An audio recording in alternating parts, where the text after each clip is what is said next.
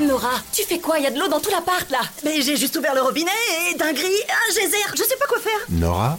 Oui. C'est le Crédit Agricole. Pour vous rappeler qu'avec votre assurance habitation jeune à seulement 6 euros par mois, vous êtes couvert en cas de dégâts des eaux. C'était qui là? Le crédit agricole. Ah, du coup tout va bien.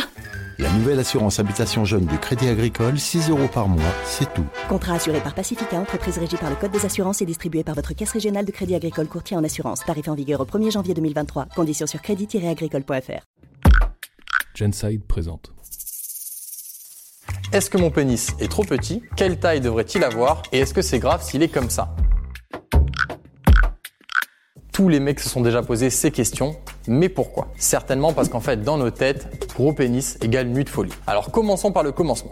La taille moyenne d'un pénis au repos est d'environ 9 cm et de 13 cm en érection. Bien sûr, les micro-pénis et des pénis de 18 cm existent, mais finalement, peu d'hommes sont concernés. En général, ces questions, on se les pose lorsqu'on parle de plaisir sexuel. Selon la légende urbaine, plus c'est gros, mieux c'est.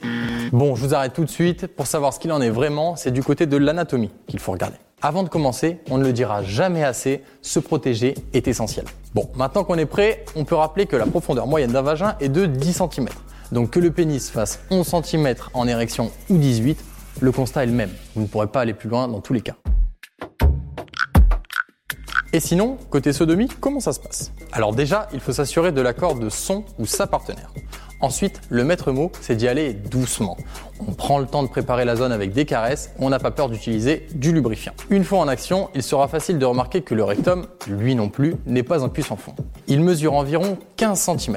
Vagin et rectum, même combat. Rassurez-vous, si c'est un homme qui est pénétré, vous atteindrez sans souci la prostate avec un pénis de taille moyenne.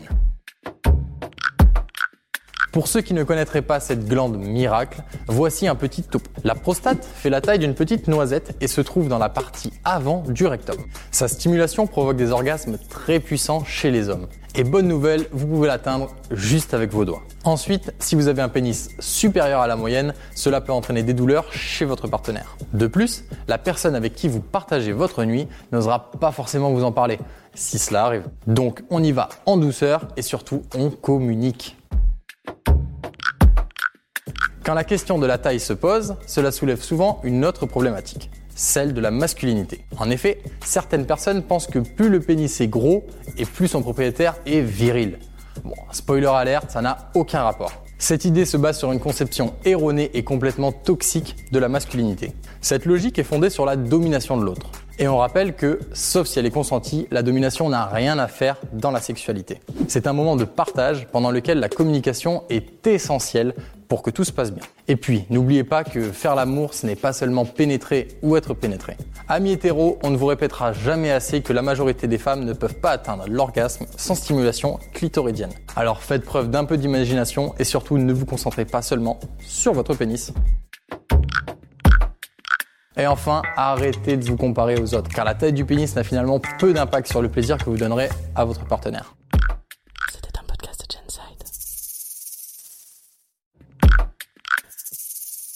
Si tu as aimé ce podcast, c'est le moment de t'abonner, de laisser une note ou un gentil commentaire. Et si tu as déjà fait tout ça, merci, ça nous aide beaucoup.